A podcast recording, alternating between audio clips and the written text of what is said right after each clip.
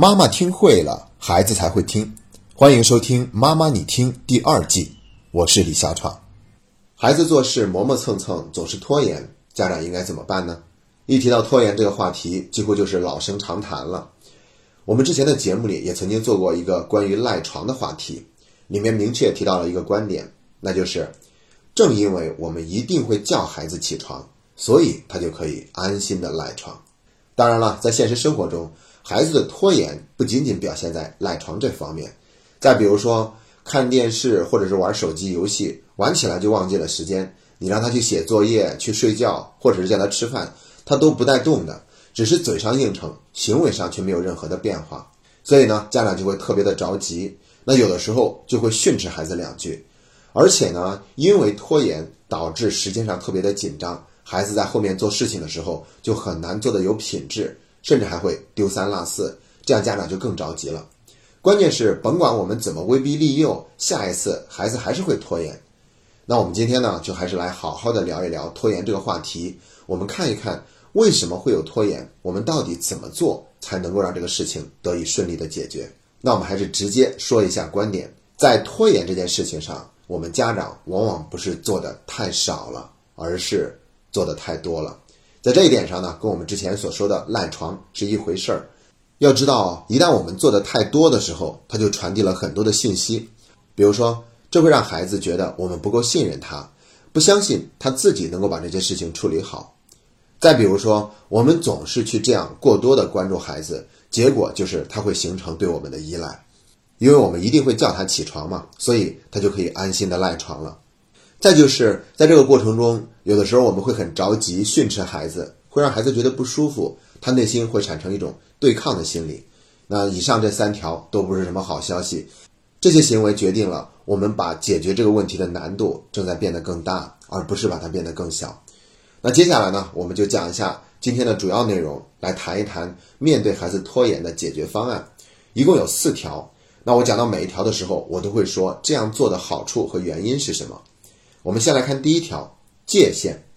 界限感这个词在我们节目中已经出现了很多次了，意思就是说我们在做事情的时候一定要确认一点，就是这到底是属于孩子的事情还是我们的事情，又或者是我们要分清楚孩子的这个行为是否已经影响到了我们。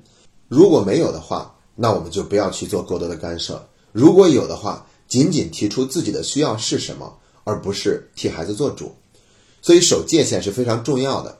那最近呢，我总是会在朋友圈里面去分享一些家庭教育中的警句。最近这两天我分享的内容正好都是关于界限感的。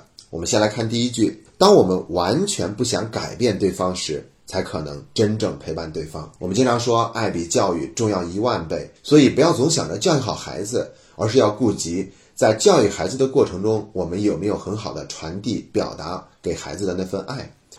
第二句话是。没有界限，哪怕是付出，也是自私的行为。这句话从字面意义上不太好理解，所以我把这句话发到朋友圈的时候呢，提了一个问题，问家长们会怎么理解。最后，我读书会的家长们他们的回复非常的精彩，其中有一个是这样说的：越界的付出就是以爱之名的控制。那这个话就已经说得很明显了，看起来它是付出而已，但它是越界的。越界就意味着我们做了本不该我们做的事儿。那我们为什么还要做呢？就是因为想控制，而且这个控制非常的隐蔽，看起来好像是对孩子的爱，但实际上它就是控制，所以叫做以爱之名的控制。另外一个家长是这样说的：自己对他人没有界限或者是无觉知的付出，都是有控制成分的爱，就算是有天大的道理，也不能成为冠冕堂皇的理由。也就是说，我们不能以此对孩子说：“我是在为你好，你应该领我的情，你怎么能不领我的情？”所以你会知道，一旦越界的话，第一，孩子容易形成对我们的依赖；第二，我们还容易招致孩子的对抗。所以我们干嘛非得要这样去做呢？干脆守好界限。当然，这件事情对我们来说并不容易，因为让我们忍着不管，心里面会很郁闷。我们读书会读的第四本书《新世界灵性的觉醒》，它里面明确提到了角色认同这个概念。也就是说，我们有一个小我，这个小我呢，总是需要我们扮演各种角色来获取认同，来喂养它，让它不断的壮大。其中有一个角色就是做父母。当我们一定要从做父母的角色中找到一种价值感和成就感的时候呢，那我们就必须得要求自己把一些事情做好。所以这个时候就不可避免的开始对孩子有所控制，而且是打着爱的名号去控制。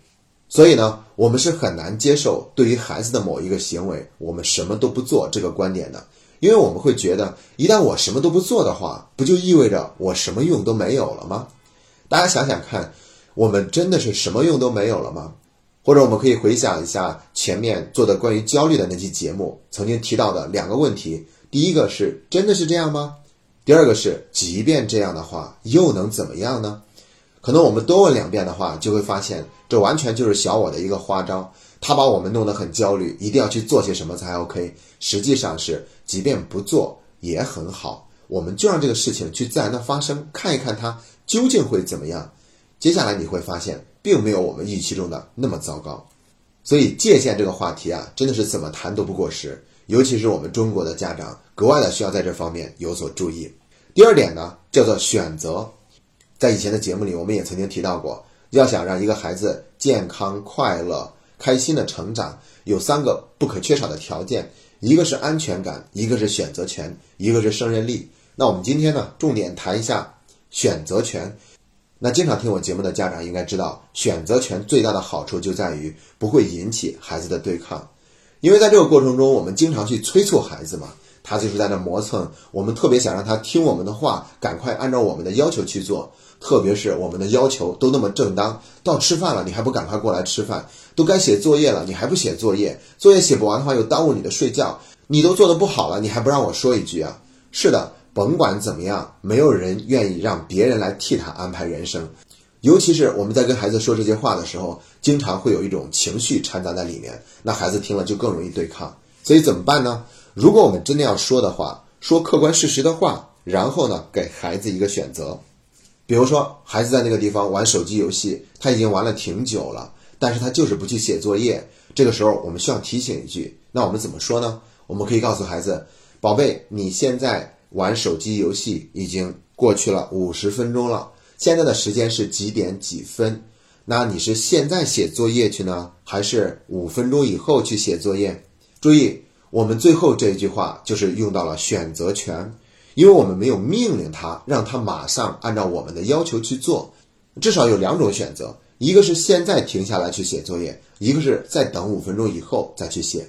这样说的好处就是会让孩子觉得，哎，这个事情是我自己做主的，我可以选择马上，我也可以选择五分钟以后。所以呢，孩子对抗的情绪就会减少，他也不会去顶嘴，那他可能会认真的考虑一下，跟我们说了一句。我可能玩完这一局，大概需要花八九分钟的时间。等我玩完这一局以后，我再去写作业，可以吗？那我觉得这也没有什么不可以接受的。关键在这个过程中，不是我们要求孩子这么去做的，而是孩子他主动说什么时候停止玩手机去写作业。说完了选择，我们再看第三条，叫做专注。这一条呢，是正好因为小读的节目读到了第三本书《暴脾气小孩》，它里面有一个非常棒的观点，就是说很多孩子。对于他做事情场景的切换，没有一种顺利切换的能力。比如说，孩子下课玩得很开心，一上课他很难平复自己的心情，要花很长的时间才可以进入上课的状态。同样，在家里面，甭管是玩手机还是看电视，那种状态之下，你忽然让他马上去做别的事情，甭管是吃饭还是去写作业，对他来说都有些困难，他没办法适应这么快节奏的转变。所以呢，在这一点上，我们要给孩子充分的理解。我们要知道，他并不是刻意的对抗，不愿意去听我们的话，而是他真的很难做到马上做出这种切换。那我们应该怎么做呢？那就是花一点专注的时间去陪伴孩子完成这个转换。比如说，他正在那里玩积木，孩子玩积木的时候是很投入的啊，他会觉得很开心，然后玩起来都忘记了时间，这也是非常正常的事情。然后这个时候，如果我们正在厨房里面做饭，喊他一声“马上要准备吃饭了，摆一下碗筷”，他呢哼唧一声，接着什么也都不做。等我们第二遍喊的时候，他可能就会着急了，说：“我不想吃饭。”呃，每次都这样喊，我大不了不吃。那这样的话就变得麻烦了。所以我们不能一心两用，应该花专门的时间跟孩子一起去完成这个场景的切换。所以，比如说花三分钟的时间，我们走到孩子身边。先感受一下他的感受，哇，你玩积木玩的好认真，好投入啊！你这建的是什么呀？跟孩子稍微聊两句，他可能会很兴奋，然后我们再跟他说：“妈妈已经把饭做好了啊，我们马上就要吃。如果再晚一点的话，饭菜可能就要凉了。那玩具先放在这里，我们可以先去吃饭吗？吃完饭以后，如果你还想玩的话，那还可以再玩一会儿。你觉得怎么样？要知道，在这个过程中，我们是将心比心，感受了孩子的感受的，所以他会有一种被接纳的喜悦感。那孩子呢，也就更容易有配合我们的行为出现。那这个事情就得到了顺利的解决，所以不要再期望我们一边忙着手头的事情，一边吼两嗓子，孩子就必须得听话。那估计需要我们的嗓门再提高一倍，孩子感受到了那种威慑力以后，才会极不情愿的去听我们的话，并且下一次这样的事情还会继续发生。所以给孩子一点时间，我们陪着孩子完成这个转变，这种专注的方式会让孩子更好的避免拖延。说完了第三点，我们再看第四点，叫做自然后果。我们总觉得不管的话，那还不无法无天了呀？他想怎么样就怎么样，那怎么能行呢？这个时候，我们觉察其实是自己的小我在作怪。我们总是想借助为孩子能够做些什么来证明自己的存在感和价值感，这其实是完全没有必要的。这是小我的一个把戏。所以呢，看穿这个需求，只是去看孩子这件事情究竟能做得怎么样，哪怕因为我们不管他的事情变得更糟糕了，那也会有一个事情的自然后果等着孩子去承担。以前我们讲到自然后果的时候，经常会提到另外一个概念，叫做惩罚。因为惩罚就相当于是古代的株连九族，一个人犯错，他的家族的人都要被砍头，所以那是不合理的。而我们所说的自然后果呢，那就是他因为这样做了一件事情，就不得不去付出相应的代价。这个代价不是我们强加给他的，而是自然产生的。比如早上赖床就有可能迟到，那就让他迟到一回，迟到一回受到老师的批评。他自然就会有所谨慎了。你要知道，没有任何一个孩子他是愿意迟到的，对不对？再比如说，因为玩手机游戏或者看电视耽误了写作业，作业很晚才开始写，没有写完，那要么他第二天就必须得让自己很早去写作业，要么就是带着没写完的作业去了学校。我们可以悄悄给老师打个电话，谁家孩子作业不检查都行，一定要检查俺家孩子的，他没有完成，一子而教嘛。这个事情就该让老师出面去解决。那被老师训斥了以后。孩子也是有羞耻心的，所以他也会勉励自己下一次做得更好，避免再被老师批评。那这就是承担自然后果。那我前两天还看了一个例子，说是有一个孩子每天晚上写完作业就是不收拾书包，妈妈以前呢总是劝他，后来呢妈妈就说我不能做那么多，因为我老是劝的话，他就不可能养成自己把书包收拾好的这个习惯。结果呢，就是在他不管了以后，孩子连续三天丢三落四。每天早上收拾书包的时候都很匆忙，并且会忘东西，他也不提醒。终于到第四天的时候，这孩子忍不住了，因为他每次都吃亏嘛，有东西忘带到学校很不方便的，所以这个孩子就跟妈妈说：“你帮我写一个小纸条吧，嗯，直接贴在某一个位置来提醒我，每天晚上睡觉之前就要把书包收拾好，省得第二天早上匆匆忙忙丢三落四。”还有家长就是会发现，当他不再总是催着孩子去做些什么的时候。一开始，孩子的确会有很多的麻烦出现，并且付出了不少的代价。但是接下来，他就懂得为自己负责了，包括时间意识的培养。因为以前我们就是孩子的人工闹铃嘛，我们总是在时刻提醒，就跟孩子的秘书一样。但是现在，终于他自己要开始为自己的时间安排做一个规划，慢慢的，他这种习惯就养成了。所以在这个过程中，我们什么都不做，有可能比做的更多还要好。关键就是。在这个过程中，我们不能光让自己去忍着，因为这种隐而不发，有的时候会很难受，可能憋不住了，有一天集中爆发出来，对孩子也是一种伤害，而且前功尽弃。所以呢，我们要在忍的同时，不断的做自我的开导，去不断的反思，问自己：你还记得当初为什么要让自己停下来吗？是因为只有这样，孩子才有可能更好的为他自己的事情负责任。也是因为我们真的没有必要通过能够为孩子做些什么来证明自己的存在感和价值感，我们把这两者割裂开来，只是静静的陪伴着孩子，不要求他一定做出什么改变，而这种高质量的陪伴也会给孩子带来更多的安全感和能量。相信这一切都是应了老子所说的那句话：“无为而无不为”，所以不作为反倒可以让事情变得更好。